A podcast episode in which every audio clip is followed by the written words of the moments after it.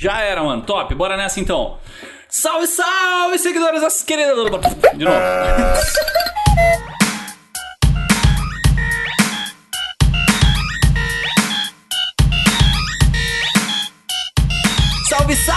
seguidores da querida Santinha! Aqui quem fala é Adriano Fortin e eu tô aqui pra dominar esse episódio. O Phil não está aqui, então eu vim, dominei, botei os caras mais tops do pedaço aqui pra falar um pouco com a gente. Estamos aqui hoje com João Gudim. Fala, João! Salve, galera. Queria agradecer aí, primeiramente, né, o convite aí do Adriano de estar tá participando aqui. E bora que bora, vamos que vamos. Tô aqui também com o mestre Daniel Cajal. E aí, galera, como é que vocês estão? Tudo bom? Vamos trocar uma ideia então, tomar um cafezinho também junto? E um dos nossos apoiadores da Santinha, o grande Luiz Andrade. Grande mesmo, e aí galera, salve! então, beleza, mas antes de tudo, queria falar para vocês aí que ainda não assinam, não apoiam, não estão colaborando com a Santinha. Um vacilão. A gente tem vários planos do PicPay para vocês colaborarem e participarem juntos desse grupo monstro do WhatsApp. Então lá a gente tem cento e. Quantas vagas são num, num grupo de WhatsApp? 250? 200 e pouquinho? Acho que é por aí. Por aí. Então, assim, já estão acabando as vagas, então corre lá para vocês aproveitarem e entrar nesse grupo aí que é bate-papo o dia inteiro, 100% do dia falando sobre audiovisual. E tem a possibilidade, não estou prometendo nada, mas tem a possibilidade de participar de um episódio aqui com a gente e estar com esses figuras aí, com o Daniel Cajal, com o João Gudi e com todo mundo do SMIA nessas participações. Então, corre lá em seutamendovisualto.com.br e apoia nosso projeto. Mano, esse é o meu primeiro mês como apoiador, só queria falar isso. Aí, mano, já tá aí com nós, mano. Tudo bem, cara. Tá assim? Pois é. então bora nessa.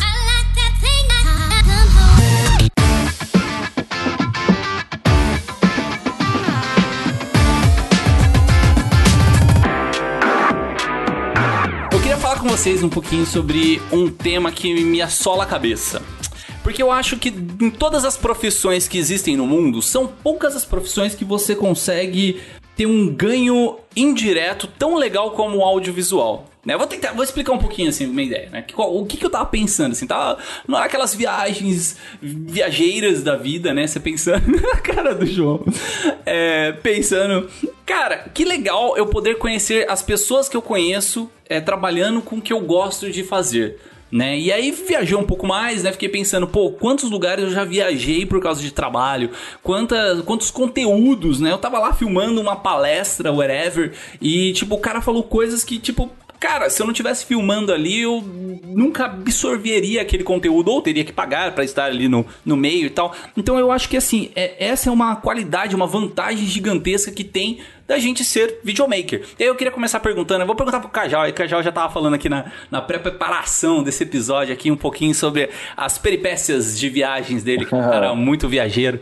Fala um pouquinho pra gente lá do, do negócio da África do Sul, mano, que foi uma viagem da hora sua. Cara, uma, uma das paradas que eu mais gosto de trabalhar com audiovisual são os lugares e as pessoas que eu conheço, sabe? É, tirando as experiências, tirando também essa parada que tu comentou sobre conhecimento, sobre tu ter oportunidade de, de repente tá participando de uma palestra de um cara muito foda e absorvendo todo aquele conhecimento de uma maneira é, grátis. Tu tá sendo inclusive remunerado para fazer aquilo. É, e isso é muito legal. Eu tava na África do Sul, cara, fazendo um trabalho e daí, olha só que chega a ser estranho falar isso. Eu perdi, bota aspas aí, a galera que tá escutando só no áudio, eu tô fazendo com a mãozinha aqui umas aspinhas. Uma oportunidade, cara, que apareceu do nada, que eu tinha que estar tá em dois dias na Califórnia. Então eu tava na África do Sul fazendo um trampo, que já é uma coisa animal. E daí me apareceu isso, só que daí eu tava com um passaporte, só que não tinha o visto americano. Porque o meu passaporte, ele tinha, ele tinha é, validade de cinco anos e o visto de 10. Então, eu não tinha como, não tem como tu passar um visto de um passaporte para o outro. Ele tu tem que andar com dois passaportes. E eu tava só com o passaporte normal, assim, sabe? O outro, como não ia precisar, deixei ali até por segurança, deixei em casa. Só que daí apareceu essa oportunidade e daí era para ir para Califórnia. Eu, cara, tá, tá, adoro, cara. Já fui algumas vezes para Califórnia. Falei, cara, demorou, vamos. É, como é que a gente pode fazer, tal? Tentando arrumar mil e uma maneira assim de poder ir, mas enfim, não ia dar tempo. E era um trampo com o Jim Carrey, cara. O Jim Carrey ia estar tá junto nesse trampo. É. Deu, cara, não acredito, velho. Já tava, já, já tava animal que eu tava na África do Sul, era um trampo com o Marco Luke também, que a gente boa pra caramba. Daí, do nada, me aparece uma outra oportunidade com o Jim Carrey na Califórnia. E eu acabei não conseguindo ir por isso. Veja só, né, cara? Tipo, não tenho o que reclamar, né? Mas chega a ser engraçado. Qual é outra profissão que ia me dar uma oportunidade dessa? Ah, mas esse job mesmo que você fez na África do Sul, tipo assim, vamos pensar, se você não trabalhasse com vídeo, né? Você não fosse um videomaker, você não tava ali no meio do, com o Marco Luke. Eu não lembro mais quem tava junto com você, mas tinha uma galerinha junto, não tava? Tinha, cara. Tinha produtora, tinha, tinha o, o cliente também tava junto, representante da empresa, o Marco Luke, o, o, Eu não sei como é que é o nome, team manager, eu não lembro como é que é o nome agora, de repente empresário, alguma coisa assim do Marco Luke tava junto. Gente boa pra caramba também. Tinha uma galerinha, cara. Tinha uma galerinha ali junto. Ah, mas é uma parada que eu acho que abre bastante espaço pra gente conhecer pessoas, né? Até vou puxar um pouquinho aqui do, do João, que ele fez um job junto com o Whindersson Nunes, né? Tipo, que é um, que é um cara, ah. sei lá, eu pelo menos acho da hora o Whindersson Nunes e sei lá. Eu acho que acharia legal de conhecer ele também, né? E o cara foi lá para filmar o Whindersson Nunes, né? E aí, mano, fala um pouco aí pra, pra gente desse job aí. Então, mano, assim, foi uma experiência bem legal, porque eu. Foi a primeira vez que eu fui lá pro, pro Nordeste, inclusive, né? Que a gente foi gravar lá nos lençóis maranhenses. E, mano, foi uma experiência bem legal também. Eu também curto, assim, o trabalho do Whindersson. Acho que ele é um dos maiores criadores de conteúdo aí do, do Brasil, se não da América Latina, a gente pode dizer também.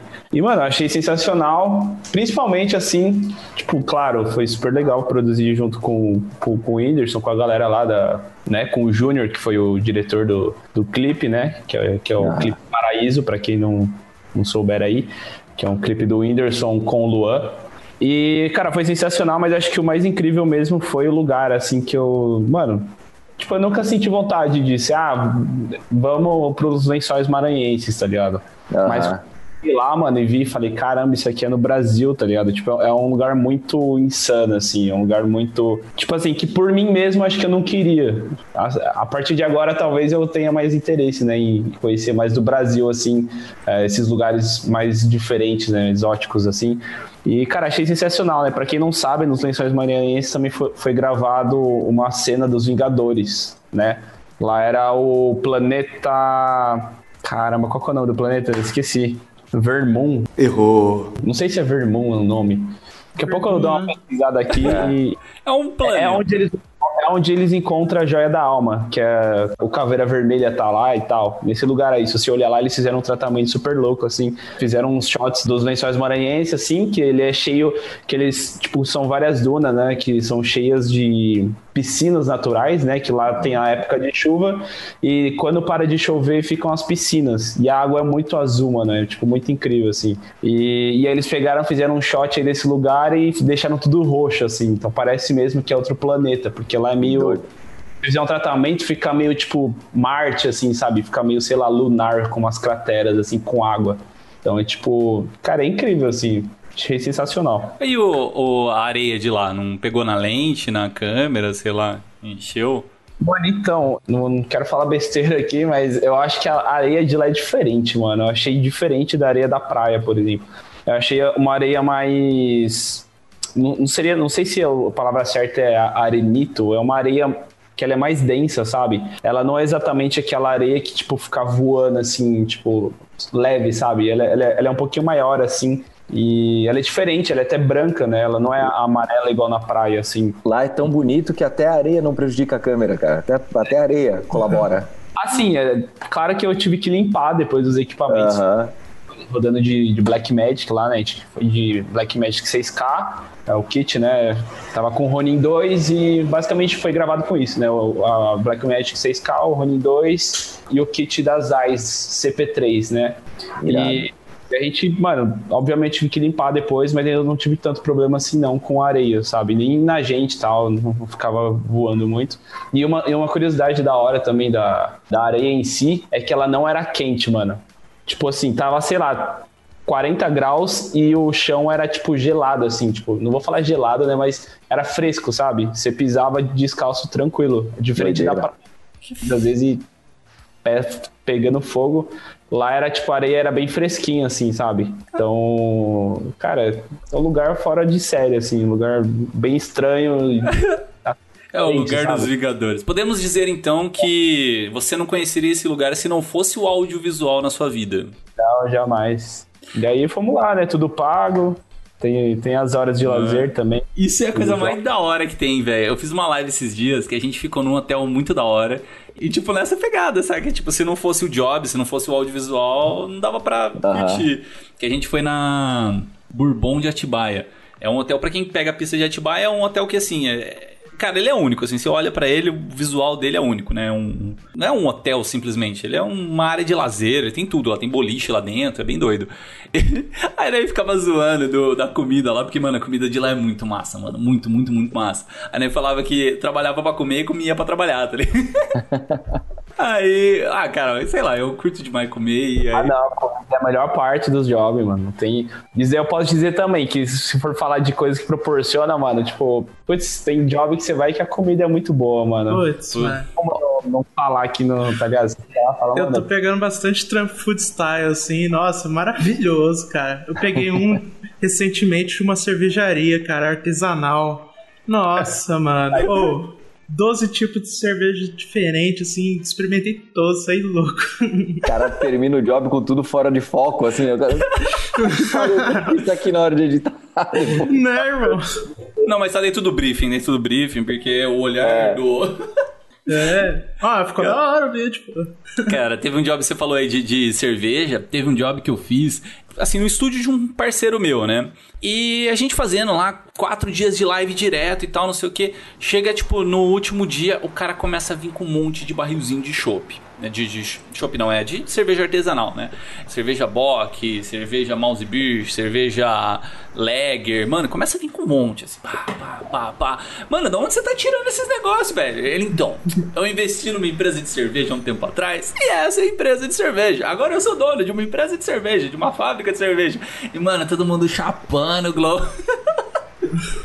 Só com as cervejas do cara, velho. Mas eu queria falar um negócio de comida, né? Que vocês comentaram de comida. Eu sempre. Eu fiz muito casamento na minha vida, né? Hoje que eu dei uma paradinha e tal. Mas, cara, em casamento, um negócio que é massa é tipo fazer casamento de culturas diferentes.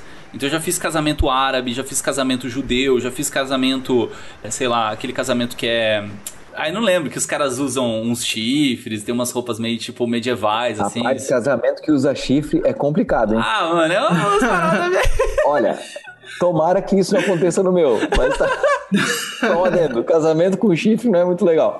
Não, mas é, é da hora, cara. É, é, é que eu esqueci, celta. Casamento celta. E aí, tipo, mano, os caras, tipo, eles têm uns, uns é que eles chamam de horn, né? O chifre, basicamente.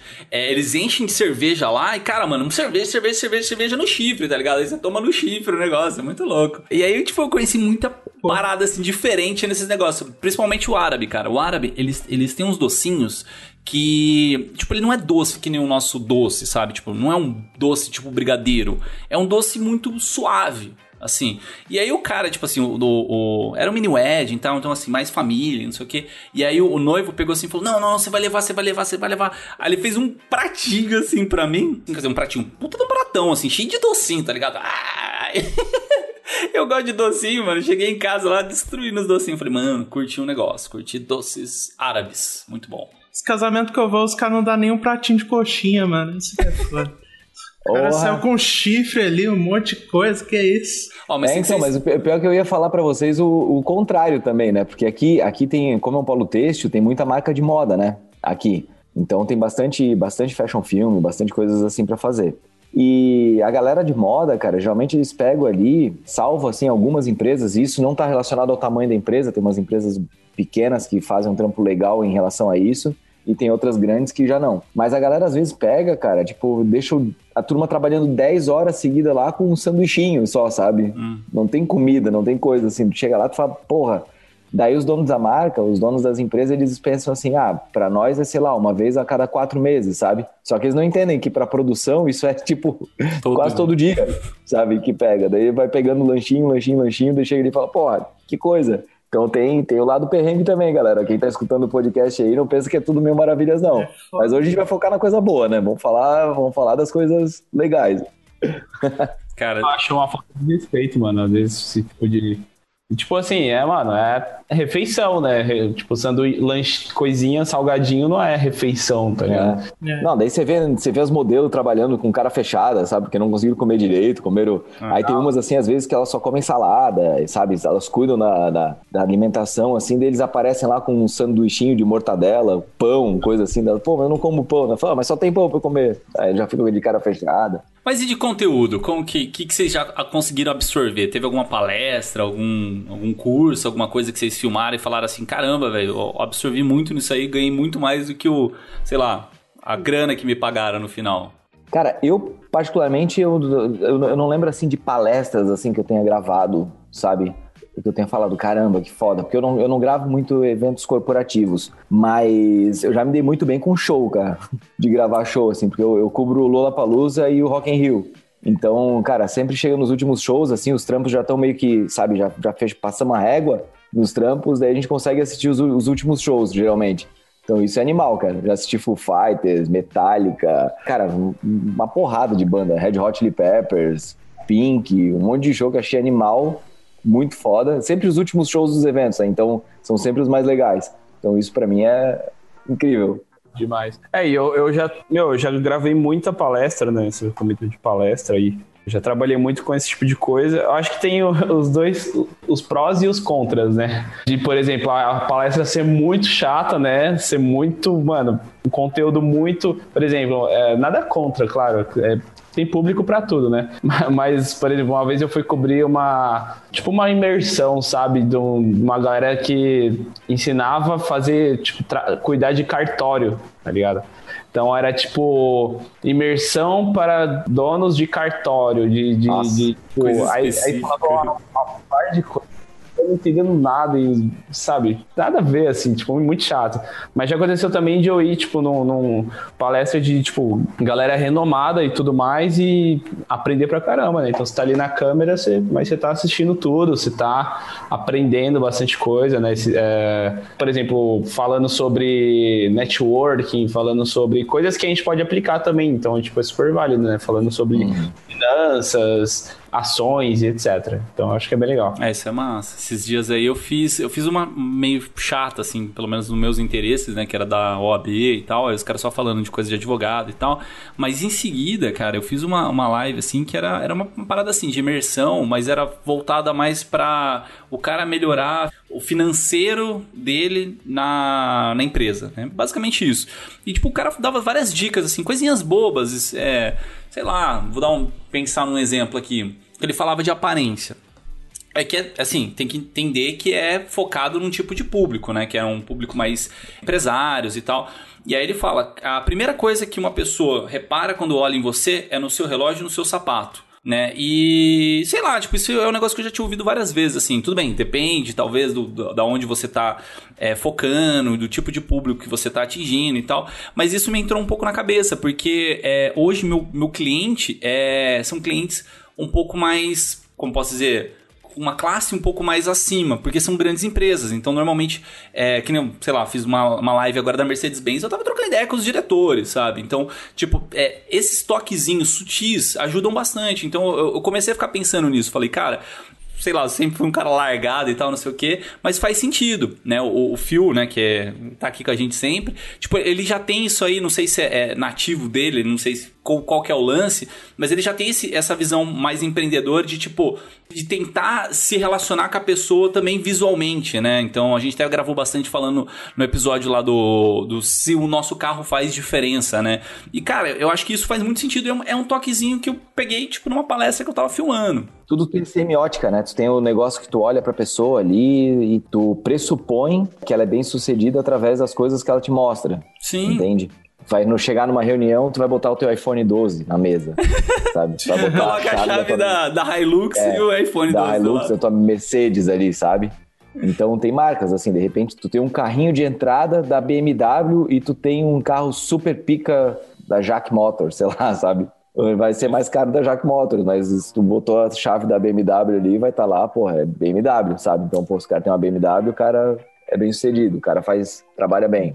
Faz sentido. Assim, eu, eu procuro nadar um pouco contra a maré em relação a isso, mas enfim, é, faz sentido, sabe? Faz um pouco de sentido. Não, mas eu, eu achei legal exatamente por isso, porque minha visão, cara, eu sou uma pessoa muito largada, cara. Eu sou, nossa, eu sou totalmente relaxado para essas paradas, sabe? Mas é legal você ver o outro lado, sabe? Tipo, você entender como que o seu cliente pensa. Então, por isso que eu achei bem massa desse tipo de palestra, porque os caras estavam falando de, de, finanças, de falando como, como negociar com fornecedores, por exemplo. E, cara, eu sou fornecedor, é saca? Então, tipo assim, você entende como que o cara tá negociando com você, porque você tá na palestra que tá filmando o cara falando com você. Então, tipo, eu achei legal esse. esse Filha tipo da mãe, de... conseguiu desconto desse jeito, então? Nossa, mano. Os descontos são os mais cabreiro, velho.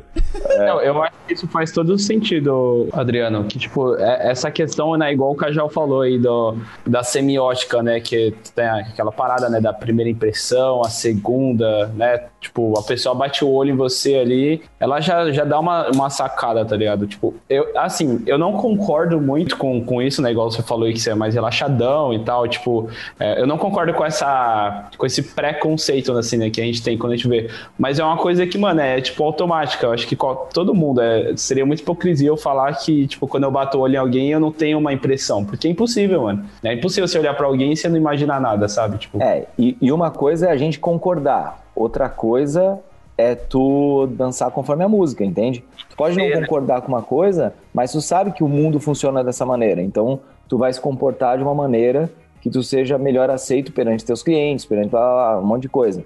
Entende? Até a questão do networking, por exemplo, é, que vocês estão falando assim, nessa questão visual, a, a, o networking ele funciona muito bem também visualmente, porque igual a gente falou, né, o networking, mano, ele tem um primeiro contato, e o primeiro contato ele pode ser através de alguma, alguma coisa visual, tá ligado? Então, por exemplo, você chega num cliente e vocês têm um carro parecido o cara fala, ah, também tenho um carro desse. Tipo, é uma coisa que, tipo, pode desencadear algumas outras coisas. Então, eu até já vi uma palestra de um cara falando sobre isso, de aparência e tudo mais, e ele falando como usar, tipo, a aparência para facilitar o seu networking. A pessoa se identifica mais com você, a pessoa vê que você, sei lá, de repente você se esforçou ali para se vestir, ou, tipo, você se veste bem, né? Tipo, você não foi encontrar ela de qualquer jeito. Então, tipo, isso facilita muita coisa. Já aconteceu, por exemplo, de eu estar no set lá, eu fui lá com tênis, eu gosto, gosto de tênis, tô gostando de comprar tênis agora. E o cliente chegar e falar, mano, nossa, muito louco o seu tênis, tá ligado? Tipo, Sneaker, é uma coisa né? nada a ver. Usando off-white aí, mano. É, é uma coisa nada a ver, mas ele falou assim, muito bonito seu tênis. Aí, eu, aí ele falou assim, não, porque eu gosto muito de tênis e tal. Aí já começamos a conversar, entendeu? Já quebrou um gelo, assim. Tipo assim, é uma coisa meio besta, mas eu acho que é, ajuda, assim, sabe, na, na, sua comunicação, né? Porque a, a, parte visual também importa, né, na, na hora da comunicação. E aí, tá precisando comprar equipamento ou fazer upgrade e não sabe o melhor lugar para fazer isso? Na Brasil Box, além de ter um atendimento excepcional que vai te direcionar a adquirir o melhor equipamento para sua necessidade, você ainda vai ter a melhor negociação, podendo pagar em até 12 vezes sem juros ou negociar aquele valor à vista que só a Brasil Box tem. Receba o seu equipamento em casa ou no trabalho com total confiança e segurança. A gente aqui do SMIA garante isso para você. Se você entrar no site e não encontrar o equipamento que você procura, é só entrar em contato com eles que eles podem providenciar isso para você, contando o valor de frete e o valor de importação. Quer comprar equipamentos de filmagem e fotografia com o melhor preço, melhor prazo e o melhor atendimento? Brasilbox.com.br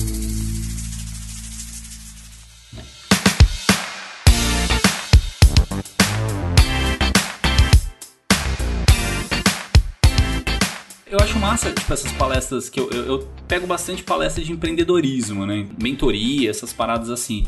E muitas vezes, assim, tipo, quatro dias que você fica lá são duas frases que vão servir para você, mas são duas frases que vão mudar a cabeça que você tem naquele momento. Então, é uma frase que, tipo, me pegou, é, sei lá, pode parecer meio besteira, mas há uns dois anos atrás, mais ou menos, foi uma palestra que eu filmei e o cara falou assim: você não trabalha por menos de 50% de lucro. Aí, tipo assim, meio que estranho, né? Como assim? Aí o cara começa a dar vários exemplos, né? Ele falou, ó, se você vai vender, sei lá, Tupperware na rua, você tem que vender ganhando pelo menos 50% do valor daquele produto, né? Então se o produto custa, sei lá, 100, 100 reais, 50 reais tem que ser o seu lucro. Se você vai fazer, sei lá, vai vender bala, vai vender um house na rua, se você compra por um real, você tem que vender por dois. Né? E, tipo, ele fazendo as, as contas assim, pode parecer besteira, mas dentro da linha de, de raciocínio do cara, fazia todo sentido. Eu falava, caramba, mano, às vezes eu, eu faço, tipo, umas maluquice assim no, no, nos jobs, né? Sei lá, vou passar um orçamento, aí eu, eu coloco lá o valor dos freelas e os custos que eu vou, vou ter e mandar pro orçamento, saca? Não, cara, tipo, se você é uma empresa, né, você tem que colocar aquela sua margem de lucro, né? Você tem que colocar aqueles a mais para você virar uma empresa que realmente, né, para você crescer como empresa. E tipo assim, pode parecer besteira falando agora, mas na época quando eu vi essa palestra me fez mudar a cabeça. Então, tipo, eu acho massa essas coisinhas assim que a gente acaba pegando, sei lá, passivamente, né? Ah, massa, cara. E qual é o qual trampo assim que vocês acham que vocês foram assim falaram, cara, que coisa aleatória. Como pode o audiovisual me proporcionar isso? Cara, eu tive uma viagem muito louca. Eu fiz, é. eu fiz, são cinco semanas que eu passei junto com a, com a, Fundação Florestal de São Paulo, viajando em várias reservas florestais dos caras. E aí a gente ficava tipo uma semana inteira numa reserva, ia pra uma outra reserva, ia pra outra reserva. E brother, foi o job mais maluco que eu já fiz na minha vida, mas foi o mais legal. A gente fez tipo. Teve um, um, uma missão, vamos dizer assim, que era entrar numa caverna, né, num, num, dos das reservas florestais que tem, né, que tem várias cavernas lá. A gente entraria numa caverna à meia-noite, né, tipo, breu total, você no meio da floresta, tá ligado? Aquela floresta preta, tipo, mano, você não vê nada, velho. E aí você entra ainda dentro de uma caverna, tá ligado? Tipo, mano, era loucura, você não via nada, nada, nada, nada, nada. E aí, tipo, a ideia era, era meio simular um resgate, simular a saída de uma caverna, porque, tipo, tem toda uma questão de técnica, né, que você, você tá dentro da caverna, a caverna é feita por quê? Por água corrente né? Então a água vai passando em milhares e milhares e milhares de anos, vai fazendo aquele caminho dentro da pedra, que é, vira caverna, né? Pelo menos as de lá eram assim, né? Não sei se existem cavernas diferentes. E aí o cara falava, ó, ele pedia para todo mundo apagar as lanternas, apagar tudo e falava, ó, vocês vão ficar cinco minutos só ouvindo o barulho da água para vocês saberem a direção de saída, porque lá dentro tem vários vários caminhos. E se você seguir o caminho da água, você vai sair uma hora, sacou? E aí, tipo, tinha toda essa, essa questão assim, de treinamento, de como que seria um resgate ali à noite. Aí teve uma, cara, foi muito massa, que era é, a, ensinando a galera a apagar incêndio numa floresta, só que tacando fogo numa floresta, saca? Então, mano, meu tênis derreteu assim o solado, cara. Tipo, porque é toda uma, uma técnica bizarra, assim, tem um negócio do fogo contra fogo, não sei se vocês já ouviram falar uhum. disso. Mas é, é, basicamente assim, ó, o fogo tá, tá queimando da esquerda pra direita a floresta, aí eles fazem uma trincheira num, num lado direito, mais direito possível, e tacam fogo do lado direito pro esquerdo. Porque aí que acontece? O fogo que tá vindo de um lado vai encontrar com o fogo que tá vindo do outro e aí eles vão se anular porque eles consumiram todo o combustível. Isso era a ideia do fogo contra fogo. Então fizeram esse tipo de treinamento que é um pouco arriscado, porque dependendo do, de onde bate o vento, você pode tacar mais fogo ainda na floresta. Aí fizeram o esquema de apagar com. com tipo, eles fazem como se fosse um, um abafador, sabe? Com mangueira de, de, bombeiro. E aí vai batendo aquele treco lá e fazendo trincheira e jogando água e pá, não sei o que. É que água, o mais louco assim, porque, tipo, você tá no meio da floresta, não dá pra você ficar subindo com um caminhão de água, saca? Então por isso que tem que ser aqueles negócios de abafador. A água é só meio que tipo pra, pra acabar com, a, com as últimas pontes de fogo. E aí você vai passando por toda aquela grama, aquela sei lá, aquela árvores queimadas no chão. E, cara, o solado do tênis foi derretendo, cara. E eu filmando os caras lá de pó fumaceiro e pá, não sei o quê. Mano, foi massa, velho. Foi acho, um dos jogos mais da hora que eu fiz. Ô Luiz, e tu, tá, tu falou que faz um ano e pouco que tu tá no audiovisual, cara? É, cara, eu comecei faz pouco tempo, mas eu acho que eu já consegui um portfólio bacana até agora, né? Nossa, cara. Cara, eu tenho uma história engraçada para contar. Da primeira vez que eu fui gravar, mano. Eu peguei um equipamento emprestado, nem era meu. Eu tava com um DJI Osmo, aquele, eu acho que é a versão 1. Um celularzinho lá e tal. E era no dia 12, dia da Nossa Senhora Aparecida. Também é dia 2 de outubro, acho que é dia das crianças também, né? Uhum. Aí tinha uma santa lá, né? Santa Mãe então, pessoal... Cara, o noivo agachou, pediu a mulher, quer casar comigo? E eu derrubei a santa. No Você chão. Tava filmando assim, fazendo um take mal bonitinho. Na primeira vez. Mulher na primeira vez que eu fui filmar, cara. Daí eu pensei, nossa, isso não é pra mim, cara, mas ainda bem que eu continuei outras vezes, tentei outras vezes, agora tô aqui. Eu o skill do reflexo. Que cara foda. e o pessoal, como é que ficou lá, cara? Cara, Eles falam, não, tá tranquilo, fica de boa. Eu, eu tava mais desesperado que o pessoal, tá ligado? Você sabe que você vai pro inferno, né? Não vai pro céu, mas. Já era, mano. Comprou passagem. Mano, eu- cara. Vai reto pro inferno Eu já agora. vou de qualquer jeito, eu não acredito, tá ligado? Nossa, não quero. Não vai nem precisar de passaporte, cara. Vai reto. Só passou. Ó, mas eu, eu queria, Foda. eu queria ouvir uma história do João, que o João me contou que ele foi pra Antártica. Antártica ou Antártida? Os dois estão certos, mano. Os- Pelo que eu. Na época também eu fiquei meio assim. Até pra eu fazer os stories, né, pra postar direitinho, eu pesquisei lá. Os dois. As duas maneiras estão certas de falar. Mas conta essa história aí, mano. Como que foi lá? O que, que você aprendeu? O que, que você fez? Então, mano. Cara, isso aí eu posso falar também que foi meio. Uma experiência louca, assim, tipo, alternativa demais, muito aleatória. Basicamente, o que a gente foi fazer, meu, foi, na verdade, a gente, quando eu falo a gente, sou eu sozinho. E tinha uma outra, uma outra pessoa que é uma produtora, não, é uma, ela é uma jornalista, na verdade, né? E ela mora lá em Recife. E aí ela, mano, por indicação assim de um brother meu que me indicou e ela gostou do trabalho, na época eu tava começando ainda, né? Tipo, fazia um ano mais ou menos que eu tinha começado, eu tava igual o Luizão aí. E aí ela me chamou assim, falou: "Não, que a gente tá querendo fazer um projeto pro Antártica e tal, fazer um documentário, uma série, do, uma websérie documental. Eu falei, ah, beleza. Ela falou assim, e, e agora e surgiu agora a oportunidade, né? Eu, eu fiz tudo, tudo, mandei, né, proposta e tal. Ela falou, não, então surgiu uma oportunidade agora da gente fazer uma visita técnica lá na Antártica. Eu falei, ah, tá bom, né? Eu falei, tipo, ah, não tava acreditando muito, né? Porque ela, sei lá.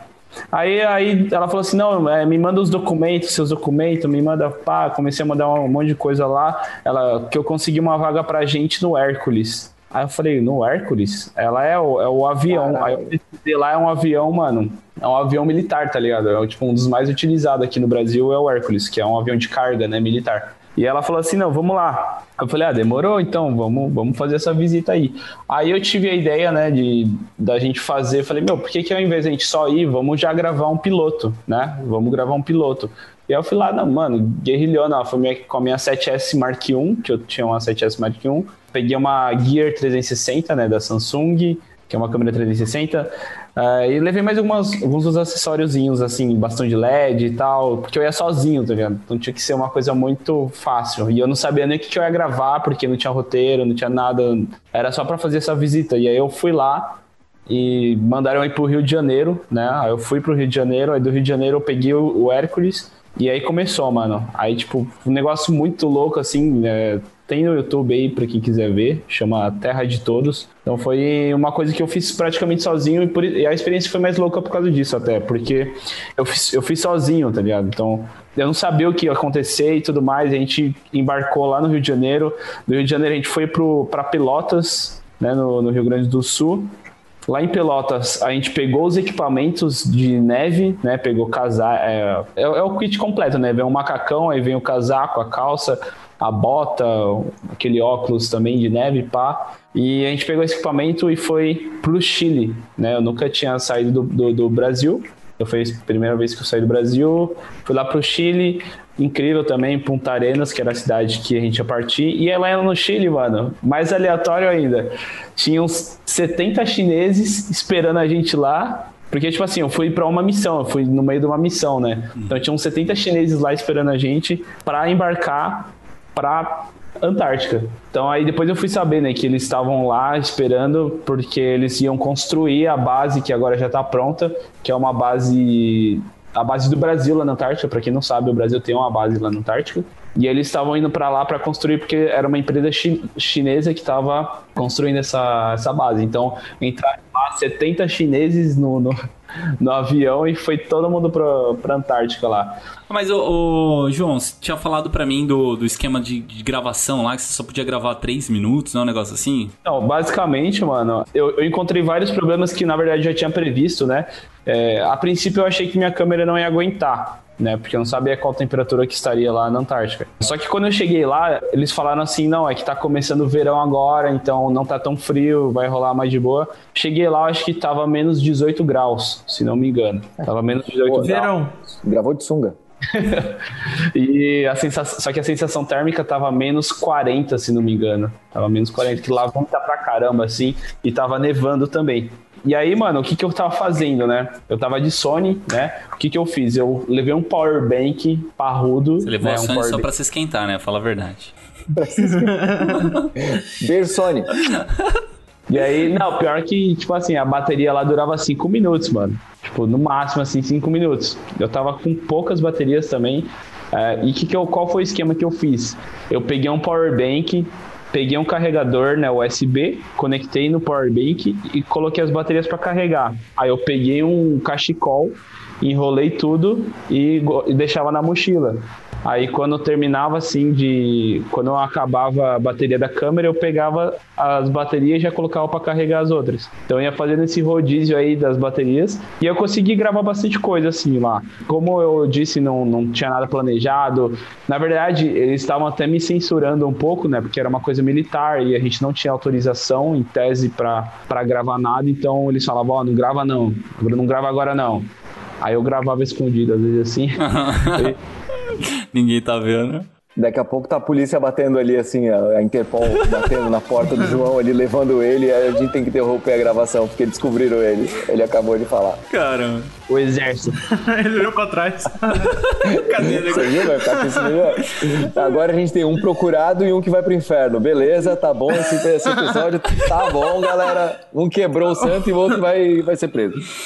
E aí, mano, que o engraçado é que é, hoje, né, depois que a gente postou os vídeos, né, ah, os caras começaram a mandar mensagem, ô, não tem mais imagem. Sério? Ah, Ah, é cliente, né, mano? Cliente é assim. é. Pô, eles não queriam que filmasse, porque não era oficial, aí filmamos eles gostaram e queriam mais depois. cara, tem uma história massa também no México, cara. Eu fui, eu fui pro México trabalhar, daí ele fazia escala em Nova York, o avião. Aí a hora que eu olhei na passagem, assim, eu falei, pô, que massa, vou ter 12 horas de, de escala em Nova York. Vai dar pra descer e passear um pouco, né? Lá na BH, comprar uns trecos, dar um rolê. Aí saí do aeroporto, fui lá pro centro, passei na BH, fiquei o dia inteiro lá, bati um rango. Aí voltei perto das 8 da noite, que era, que era o horário do voo. Cheguei lá, assim, eu olhei, mas, pô, cadê o número do meu voo? Não conseguia, não tava lá, não tava lá. Aí fui no guichê perguntar à mulher, moço, é 8 da manhã, tu perdeu o teu voo, era 8 da manhã, não era 8 da noite. Eu falei, cara, não acredito nisso. Aí eu falei pra ela, moça, desculpa, eu vacilei, foi erro meu, como é que você pode me ajudar? Sabe, nem, nem discutir, né? O erro foi meu, beleza, arque com consequência. Daí ela falou, não, vamos fazer o seguinte, paga as taxas de embarque só e pega o voo de amanhã, no mesmo horário, 8 da manhã. Eu falei, não, beleza então, taxinha de embarque ali, 100 dólares pra passar um dia em Nova York, tá ótimo, né? Não vou reclamar disso. tá bom.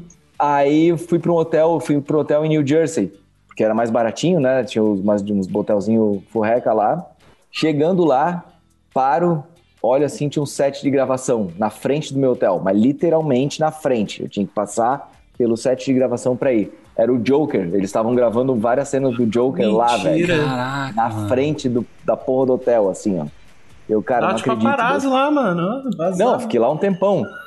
Aí beleza, daí isso aí já, já foi animal, né? Ganhei a viagem por causa disso. Aí cheguei em- no México pra gravar, gravei as paradas que eu precisava. Aí eu peguei e estendi minha viagem, né? Pra ficar mais quatro dias, pra conhecer um pouco, dar um rolê por lá. Chego lá, mano, tava o set de gravação de, um- de uma série da Netflix na frente do hotel e dentro do hotel. Era uma série de época ainda, do Colosio, que era um, um ex-presidente que foi assassinado. Enfim, tem uma história bem legal aí por trás. E era uma cena animal de tiro, assim, sabe? Caraca. Então era tudo preparado. Então tinha carro de época na frente, assim, sabe? Pra quando aparecesse. Cara, bizarro. hotel que você um tava hospedado? animal. O hotel que eu tava hospedado era parte do cenário da parada. A parte de tiros, negócio, foi dentro do hotel, comigo dentro. Daí eu até tinha uma, eu tirei uma foto do Stories assim, porque o cara deu um, um tiro com bala de festim e o, e o projétil caiu perto de mim, sabe? Aí eu peguei assim, tirei uma foto, daí o pessoal pediu de volta, daí entreguei pra eles, assim. eu, cara, não acredito, cara. Duas, dois sets de gravação animal na minha frente numa viagem de trabalho, numa viagem só. Caramba. Essa foi foda, cara. Esses negócios parecem, tipo, muito sem querer, né? Tipo, não dá pra, pra prever essas coisas. Tem um, um negócio que, sei lá, eu, eu tenho na minha cabeça, assim, né? Que, que é os pilares que, que te ajudam a crescer como um profissional, como uma pessoa e etc, né? Então, os pilares básicos, né? Sei lá, estrutura familiar, financeira, network. E um dos pilares é sorte. Porque às vezes, cara, é um negócio que não dá pra você, tipo, prever o que, que vai acontecer. Né? Eu, eu tenho entrado aqui, por exemplo, no Santa Mãe do Uso Alto. Tem, lógico, tem um pouco do, do, da questão de, de meritocracia, vamos dizer assim, do meu mérito, de, tipo, de falar com o Fio, de falar, pô, deixa eu editar os episódios e tal, não sei o quê. Mas é um pouco de sorte também, saca? De, tipo, o Fio gostar e falar, mano, bora que bora, vamos virar sócio dessa parada, parceiro, e vamos tocar esse podcast. Tipo, a partir do podcast, eu conheci muita gente, cara. Muita, muita, muita gente. Sabe, Sabe que eu, eu, eu, eu, tenho uma, eu tenho uma opinião meio, meio polêmica sobre sorte, cara. Eu não acredito em sorte, sabe? Eu não, eu, não, eu não vejo como sorte as paradas. Eu vejo como tu cavou a parada, por mais que tu não imagine que é dessa maneira, tu fez acontecer aquilo, sabe? Então, a gente tem mania de acreditar as paradas em alguma coisa, sabe? Sim. Ah, se acontece alguma Cara. coisa ruim, ah, puta, é. porque Deus quis. Ah, se acontece alguma coisa, graças a Deus, sabe? É, eu discordo, pô, puta, que olha a sorte que deu, que o cara deu, sabe? Não, velho, pô, tu tava ali, tu foi, sabe, tu mexeu as coisas e a sorte é aquela parada que acontece quando tu tá, cara, tu tá se mexendo, entende? Sim. Aí a gente dá o nome de sorte. Talvez assim seja para eu falar, eu não acredito em sorte, não sei lá. Não é isso. A gente só dá nome diferente pra parada, sabe? É, é, é até porque é, se aparecer a oportunidade e você não tá preparado, não vai ser sorte para você, né? Não, tipo... vai, é, não vai ser sorte, vai ser azar, né? Então, não é muito assim. Tem uma situação que aconteceu comigo, cara, no mês passado agora. Que hum. eu tava no hotel, tava lá com a minha pelicanzinha lá. Não a pelican, a genérica. Aí o cara olhou assim, tava no lobby do hotel. Acabei de chegar do hotel lá, acabei de chegar do trampo, fazendo check-in lá, 10 da noite. O cara tá chegando também. Ele olhou e falou: Nossa, essa pelican, hein? Era um cara que veio lá da puta. Lá da Longe pra caramba. Você já quebrou um santo, vai falar palavrão ainda? É, oh. perdão, rapaz. Cuidado, rapaz. Veio lá de longe e falou: Essa pelicanha, hein? Daí eu chegava, mano, você trabalha com audiovisual também, não sei o quê. Daí a gente trocou ideia, tá ligado? Agora já estamos vendo de fazer uns trampos junto, mano. Isso Irado, não é sorte? Ah, é, não deixa de ser. Pode ser, cara. Pode ser, pode ser. Como eu te falei, a gente dá um, é, é, a mesma coisa com nomes diferentes, assim, sabe? Eu já vejo, porra, cara, tu estava ali com a tua pericanto, estava trabalhando, estava ali preparado com as tuas paradas, na hora certa apareceu o cara e se identificou, sabe? E tá ali. Ei, quer acelerar o seu crescimento e os seus conhecimentos em produção de vídeo ou fotografia? Não tem melhor lugar para você fazer isso do que na AV Makers. A AV Makers é a maior escola online para profissionais de audiovisual e fotografia do Brasil. São mais de 100 cursos ministrados por professores altamente qualificados que atuam no mercado e vão te ajudar a crescer como profissional e artista. São cursos para filmmakers, fotógrafos, produtores, editores, diretores, operadores de som e mixagem, coloristas, animadores, motion designers, youtubers, infoprodutores e muito mais. E você paga paga apenas uma assinatura para ter acesso a absolutamente todo o conteúdo que tá lá. Lembrando que na nossa mão é mais barato, hein? Usando o nosso cupom SMIA77 no ato da assinatura, você vai pagar apenas R$ 77 por mês ao invés de 129, que é o valor padrão. Quer estudar na maior escola de audiovisual e fotografia do Brasil? É só entrar em avmakers.com.br.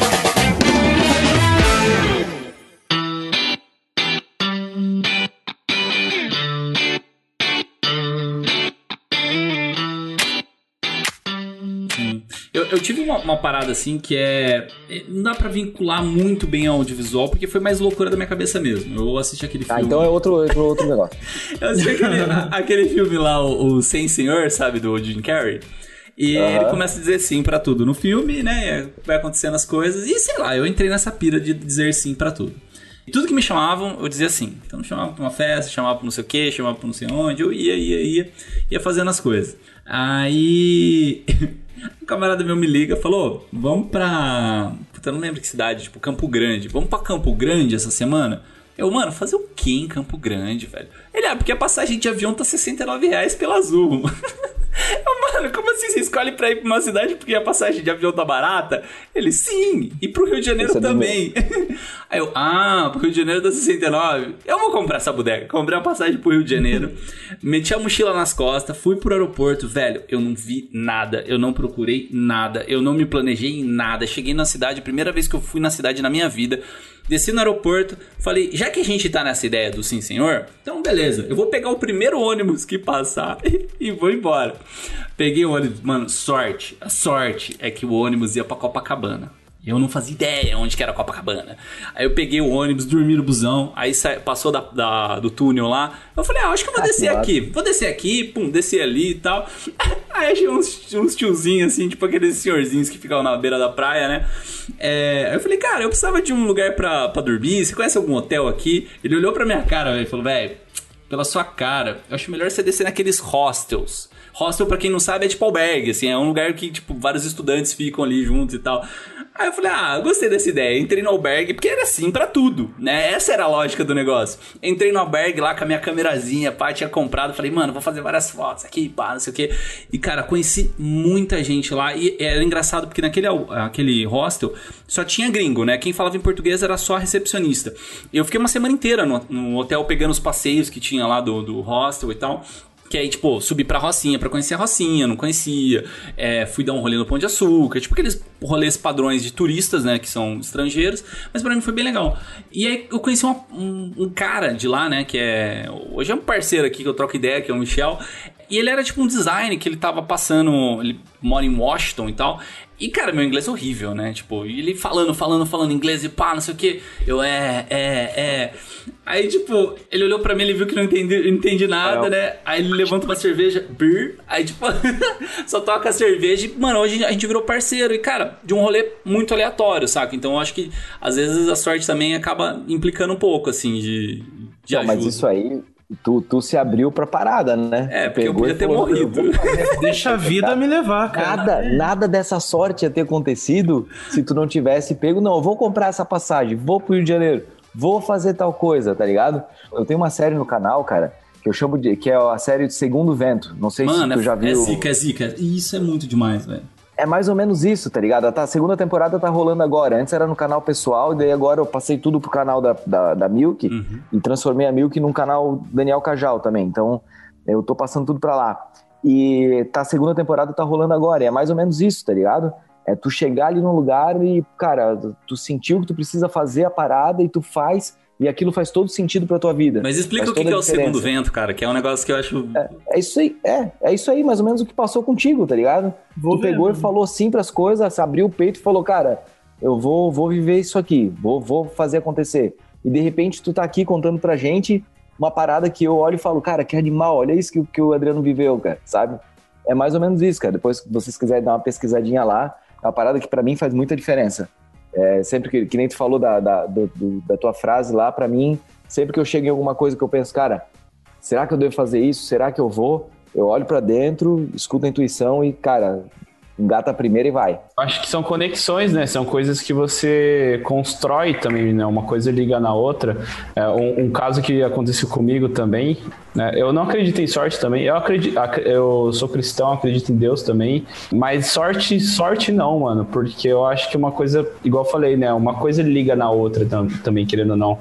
É, uma vez eu conheci um cara lá que ele trabalhava com algumas coisas de conexões, algumas, algumas coisas de network e tal. Fiz algumas coisas com ele, assim, tal, e tudo mais, e, tipo, teve coisa que eu não, sei lá, não vi muito retorno tal ali na época, e eu, eu meio que, sabe, não, não, acabamos fazendo muito mais. Até porque no começo a gente acabava fazendo algumas coisas no favor tudo mais. E ele consegue filtrar muito bem o que, que vai valer a pena, o que, que vai te trazer um retorno, né? Mesmo que não seja financeiro. Mas aí eu tava nessa pegada aí, fazendo pra uma parte de. Você tá cascando bica aí, mano? mano, eu fui ver o grupo aqui, você mandou o print. Os caras estão me chamando de do coffee, velho. Perdão. Parece mesmo, pior que parece.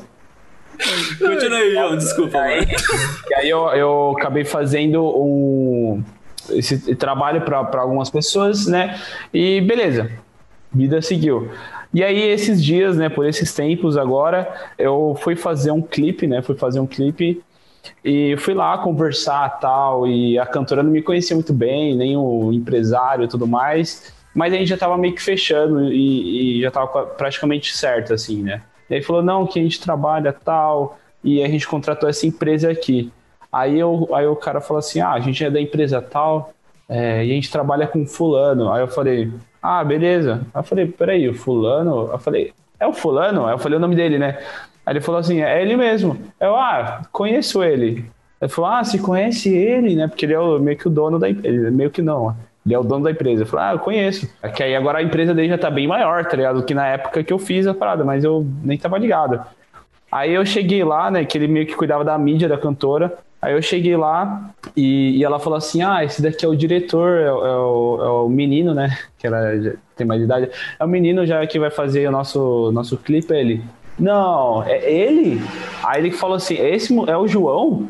O João Bundim, não sei o que lá. Aí ela falou: É, você conhece ele? Ele falou: Meu, esse moleque é o melhor do Brasil. Começar, tipo, puxar mó lá na frente dela, né? Aí ela começou a abrir o olho assim, falou: Nossa, sério? Aí, tipo, mano, quando eu, quando eu, tipo, ele falou, não, que é o melhor do Brasil, que ele já fez várias coisas aqui e tal. Mano, o moleque aí, ó, três anos de amizade a gente já tem, já, não sei o que lá. Começou a, tipo, me abraçou, assim, tipo, puxando maior saco, assim. E, aí, e aí quando eu saí de lá, né, ela, ela, tipo, saiu, tipo, bem mais feliz, assim, ela, não, que vai ficar muito bom, tipo, porque era o dono da empresa que, que cuidava da carreira dela. Então, tipo, qual uhum. poder que isso poderia ter, tá ligado? Então, tipo, isso foi uma credibilidade. coisa... Como que eu ia imaginar que Porra. o cara hoje já tá fazendo esse tipo de coisa e, tipo, eu conheci ele há anos atrás, tá ligado? Numa coisa que eu decidi lá fazer voluntariamente, assim, e, enfim, ficou por. Imagina. Uma coisa que eu depositei, né? E, e agora meio que eu, eu plantei, né? E agora eu colhi um resultado de uma coisa que eu decidi fazer e tal. Mas o negócio então, bem animal. legal do, do audiovisual é que a galera ela se une muito, né? Então eu acho que é um meio que. É, se você dá relaxo com um cara ali, cara, vai passar um tempo, você vai trombar de novo com ele, ou com uma indicação, ou sei lá, alguma coisa do tipo. Ou se você for bem com alguém, Fato. Acaba acontecendo isso também. Então, tipo assim, lógico, o, o podcast ele foi um, uma alavanca muito grande para mim conhecer várias pessoas assim que eu admirava pra caramba. O Cajá é um dos caras, assim. O Cajá, eu encontrei o Cajá pela primeira vez, abracei o cara e falei, nossa, mano, nossa, sempre quis Tem nem roupa pra isso, rapaz. assim, eu tô aqui na videochamada, já tô quase chorando, imagina você, André. Mas, mano, é, é legal pra tá caramba, louca. porque, tipo assim, às vezes a gente vê, é, sei lá, eu seguia eu sigo muitas pessoas, assim, você, tipo, vê no, no YouTube e tal. É, não sei explicar, mas a gente acaba criando uma intimidade sem a pessoa te conhecer. Né? E aí quando eu fui conhecendo as pessoas, pô, conheci Cajal, Casal Rec, o Baltarejo, cara, tanta gente, o, o, o Fio mesmo, cara, meu, meu sócio hoje aqui no podcast, sabe? Tipo, conheci por causa do audiovisual. Então eu vejo assim, o audiovisual como um um abridor de leques de network para você conhecer gente bacana. Porque é difícil você encontrar um cara no, no audiovisual que seja cuzão, realmente cuzão, sabe? Pelo menos, sei lá. no meio que eu, que eu vivo, assim, a galera sempre. Tipo, tem uns caras que são mais assim, mais assado. Mas, tipo, é um meio legal, sabe? Não sei, eu não sei se vocês veem dessa forma também. Eu vejo, cara. Eu vejo até como, por exemplo, o casal Rec tá morando aqui em Balneário agora, vocês estão ligados, né? Vocês estão fazendo stories todo dia? Não, eles estão, tão, tão, tipo, meu Deus, estão em choque aqui, cara. Eles vieram passar um mês de Airbnb, aí renovaram para um mês e agora já pegaram casa de. Já, já alugaram apartamento por um ano, sabe? Tipo, os caras estão na pilha mesmo aqui, cara. Então, assim, é, é, que nem tu falou, no começo do episódio eu até, eu até falei, assim, sabe? São experiências e pessoas. São as coisas, assim, que, que o audiovisual trouxe para mim que eu guardo no coração. Porque, cara, eu já passei por cada história, cada coisa, assim, de muito bom e de muito desafiador, assim, sabe? Eu já, porra, já tive a oportunidade de gravar os momentos mais felizes de uma pessoa, como também os momentos mais tristes de pessoas, assim. Então, cara, é uma coisa, assim, que a gente tem, que a gente lida com arte, a gente lida com sentimento, a gente lida com momentos importantes. Eu nunca, eu, eu assim, eu não faço casamento, mas eu já gravei um casamento e eu senti a responsabilidade que é e daí, eu, cara, a galera, os videomakers que fazem casamento, cara, eu pago pau. Porque tu tá lidando com um momento muito importante da vida da pessoa, tá ligado? Então a responsabilidade que tu tem na mão é muito grande. Quando eu fiz assim, eu falei, cara, é bizarro, cara. Chorei já em casamento, gravando coisa, tá ligado? É, é muito louco, cara. Então, são poucas as, as, as, profissões que te proporcionam isso, sabe? Eu gravei já, cara, o, o último aniversário de uma pessoa, velho. E ela sabendo que é o último aniversário dela. Exato. Isso é muito louco, tá ligado? Então, por mais que tu chegue ali tu fale, cara, é um momento feliz e ao mesmo cara, não tem como descrever o sentimento que eu tava naquela hora, sabe? De olhar e falar, cara, não acredito nisso, cara. Tô gravando o aniversário de uma pessoa e eu sei que vai ser o último aniversário dessa pessoa. Cara, é, é surreal, assim, sabe? Então é, é uma responsabilidade muito grande que a gente tem em vários sentidos. Porque tu está gravando é, uma coisa que é muito importante para uma empresa, tu está gravando uma coisa, um momento que é muito importante para uma pessoa. Tudo que tu está gravando é importante, cara. É a cerejinha do bolo, é a imagem, sabe? É aquilo que as pessoas veem. De repente é um, é um planejamento, é um processo de anos ou de, de meses que está sendo feito e que vai ser exposto através do teu trabalho. Então é uma profissão muito doida, cara. É uma profissão muito doida mesmo. Um negócio legal também no audiovisual é que a gente pode se focar no nosso trabalho, que é audiovisual, e focar no nosso hobby. Né? Então, sei lá, por exemplo, você, você, faz. Você gosta de pular de paraquedas. E, cara, tem marca que paga para você pular de paraquedas, velho. Isso é um negócio que, tipo, é animal, lógico. Assim, tem toda uma questão de, uma, de um percurso, né? De uma escada que você vai levando. Mas isso é uma coisa que eu acho genial. Tem pessoas que gostam, por exemplo, de carro e fazem vídeos de carro, focam nesse nicho, né? Então, acho que o audiovisual dá esse leque que eu acho que poucas áreas, de todas as áreas profissionais, conseguem fazer. Tu consegue transitar hoje pelos dois mundos, né, cara? ao mesmo tempo que tu é um prestador de serviço, como nós somos, videomakers, tu também tem a possibilidade de ser um criador de conteúdo. Então é uma coisa muito maluca, né, cara? Tu, tem dois, tu caminha nos dois mundos. Então, às vezes, eu, eu recebo orçamento de coisa assim, ah, Daniel, tal coisa, não sei o que lá, fazer um vídeo. Daí, às vezes, ah, o e-mail fica com uma dupla interpretação. Se ele quer que eu participe do vídeo ou se ele quer que eu produza o vídeo, sabe? É muito maluco isso, cara. De vez em quando acontece umas paradas malucas assim. E, pô, você difícil uma profissão que te dá essa possibilidade, sabe? Sim. De conseguir transitar nos dois mundos. Total. Você é um influenciador agora, né, cara? Não é só um. Você é um digital influencer, né? Você é um videomaker. Criador de conteúdo. Cara, Ensina as pessoas a filmar. A ferramenta tá na mão, né? Tipo, mano, uh, por exemplo, já trabalhei muito com influencer e os influencers me contratam para gravar alguma coisa, produzir alguma coisa para eles. No caso, você é o criador de conteúdo, é, você é o influenciador e você produz o seu próprio conteúdo, tá ligado? Então, tipo, você é como se você, tipo, é dois em um, né? Tipo, é, você consegue produzir suas próprias coisas com a sua própria identidade e num alto nível. E fora, né? Igual, igual o Adriano falou, né? Tipo, você combina meio que uma coisa com a outra, né? Um hobby com, com a sua profissão, tipo... É, cara, e tem uma galera aí, cara, fazendo esse trampo, tá ligado? E isso é animal, né, cara? Porque, porra, é um ganha-ganha, né? Sim. Porque a, a pessoa acaba criando, sei lá, uma segunda fonte de renda, alguma coisa assim e a empresa que vai te contratar sabe que o material vai ser legal, porque o cara, além de trabalhar com. além de, de, de ter um público, tem também a parte de geração de conteúdo que o cara vai fazer bem. É muito então, louco. Cara. Até uma certa credibilidade a mais, né? Tipo, é. a galera entra, tipo, mano, entra nas suas redes sociais, na rede social, fala, nossa, ah, legal. Tipo, ela vê que, tipo, é, uma coisa que eu sempre falo, mano, é que quando você ensina a fazer alguma coisa, querendo ou não, você gera uma certa autoridade para o seu nome. Porque, mano, é, você sabe fazer e você está ensinando. Quando você ensina, uhum. querendo ou não, você mostra que você sabe, tá ligado? Então você mostra que você sabe e, e, o cliente percebe isso. Ele fala, não, ele é um cara, ele sabe o que ele tá fazendo, mais. Ele vê o vídeo que você ensinou a fazer. Ah, como fazer tal coisa. Aí ele vai lá ver e fala, nossa, ele, ele dá dica, então ele é bom, ele, ele sabe o que ele tá falando, sabe? Então acho que isso. É. Que eu concordo completamente contigo, cara. É bem, cara, é bem, é bem isso aí mesmo. E vocês repararam assim que a profissão hoje, cara, ela, ela, ela, é glamorizada, sabe? Ela tem, ela, ela, é um pouco glamorizada. Quem não quer, tipo, viver experiências, viajar para os lugares, gravar? Profissão videomaker com Daniel Cajal. É, com uma galera, tá ligado?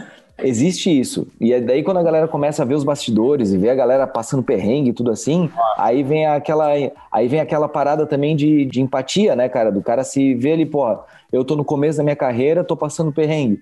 Mas, porra, tem o, o sei lá, o Rabbit, os caras ali que já estão lá em cima, mas também passam perrengue, sabe? Também tem a parte suada ali do negócio. Vai lá na Antártida gravar ali, o cara fala, meu Deus, olha que animal, o cara tá lá na, sabe? Mas daí vê o cara carregando um mochilão e editando em qualquer lugar ou coisa e, e grava tudo sozinho e é, tem que ser o showman, tá ligado? Essa é a parte dos bastidores que a galera olha e fala: caramba, cara, ia ser a mesma coisa se eu tivesse lá, eu ia estar tá no Nossa, perrengue, sabe? É muito Nossa. doido.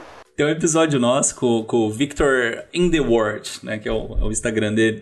Cara, é bem no comecinho, acho que lá é episódio, tipo, 10, 9, não lembro, bem no comecinho do SMI, ele falava exatamente isso, né? Porque você vê o Instagram dele, só vê foto top, Indonésia, não sei onde e tal, não sei o que, mas, mano, é perrengão, tá ligado? É botar o um notebook nas costas, sair editando, porque, tipo, Dale. você fechou uma viagem, porque você vai fazer uma, uns vídeos de um hotel que você tá lá, né? O hotel vai te dar hospedagem e tal, não sei o que, mas, tipo, mano, você tá lá pra trampar e, tipo, você tem que se divertir e pá, não sei o que, mano, perrengue doido, velho. Aham. Uhum. Perrengue chique. É, perrengue chique, né? É, é o perrengue que eu queria passar, assim. É o perrengue bom de passar.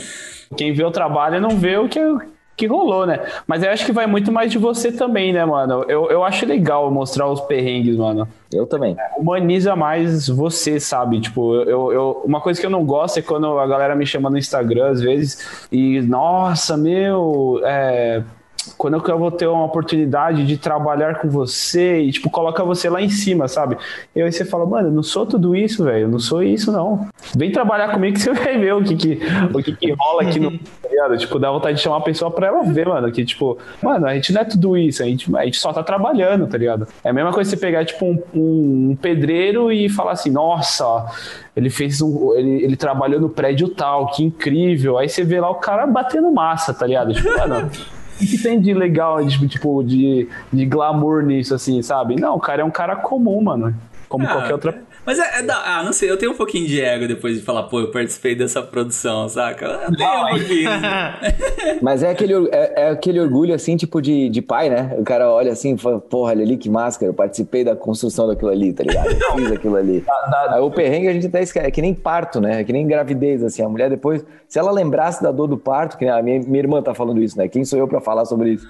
Mas a minha cunhada, todo mundo que fez parto, assim, falou, cara é, ainda bem que a gente esquece a dor, porque senão a gente nunca teria outro filho. Ela fala, fala assim, sabe? Não, é muito doido. Olha, mano. Depois de você ver, você fala, nossa, valeu a pena, tá ligado? Tipo, fica incrível, sabe? E, e, é isso que eu foco, inclusive, mano. Quando acontece alguma coisa de errado, eu falo, não, mano, vai, no final vai dar tudo certo.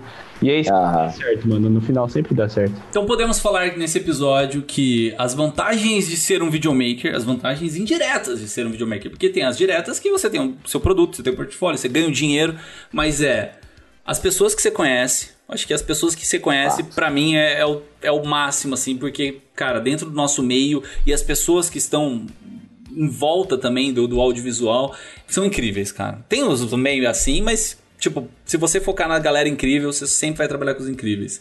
Além disso, conhecimento mesmo, conhecimento que a gente acaba obtendo, sei lá, de fazer algum job, sei lá, fazer sobre uma, um sushi da vida. E você aprende a fazer um sushi filmando sushi ou qualquer coisa do tipo os lugares que a gente vai, né? Porque, querendo ou não, seja um casamento, seja, sei lá, uma pessoa que trabalha é, filmando, pulando de paraquedas. eu acho que os lugares que a gente vai e as relações que a gente fecha, cara, porque eu acho que isso é uma coisa que fica pra vida.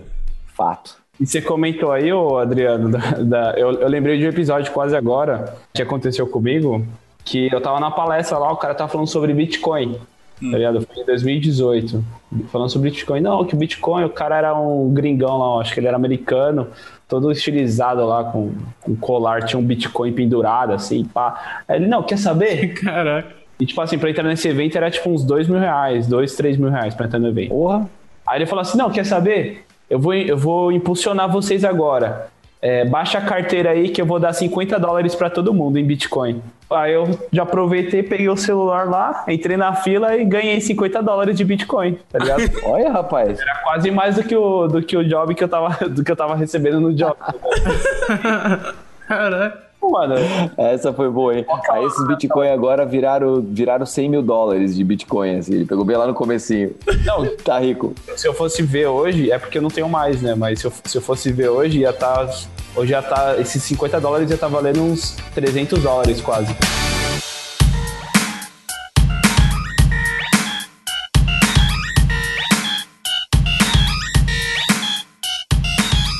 Fechou, gente. Acho que falamos muito aqui, falamos tudo e é isso. Cagamos regra mesmo, é assim que funciona. o SMIA trabalha dessa forma. É assim, né? tem que ser, tem que ser. E se você ainda não é assinante do podcast, do podcast mais amado desse Brasil, do audiovisual, Santa Mãe do Iso Alto, entra no nosso site santamãedoisoalto.com.br, siga a gente no Instagram, o Daniel Cajal, que é arroba Daniel, Cajal, o João Gudim, que é JV Gundim, é isso mesmo? JV Gundim? JV Gundim. JV Gundim. O Luiz, que é Andrade Filmes, e eu, que é arroba Adriano com Y e o número 14. Siga a gente lá e até a próxima. Uau! Falou! Tic Flow! Esse programa foi editado por Adriano João Videomaker. Produções audiovisuais e podcasts.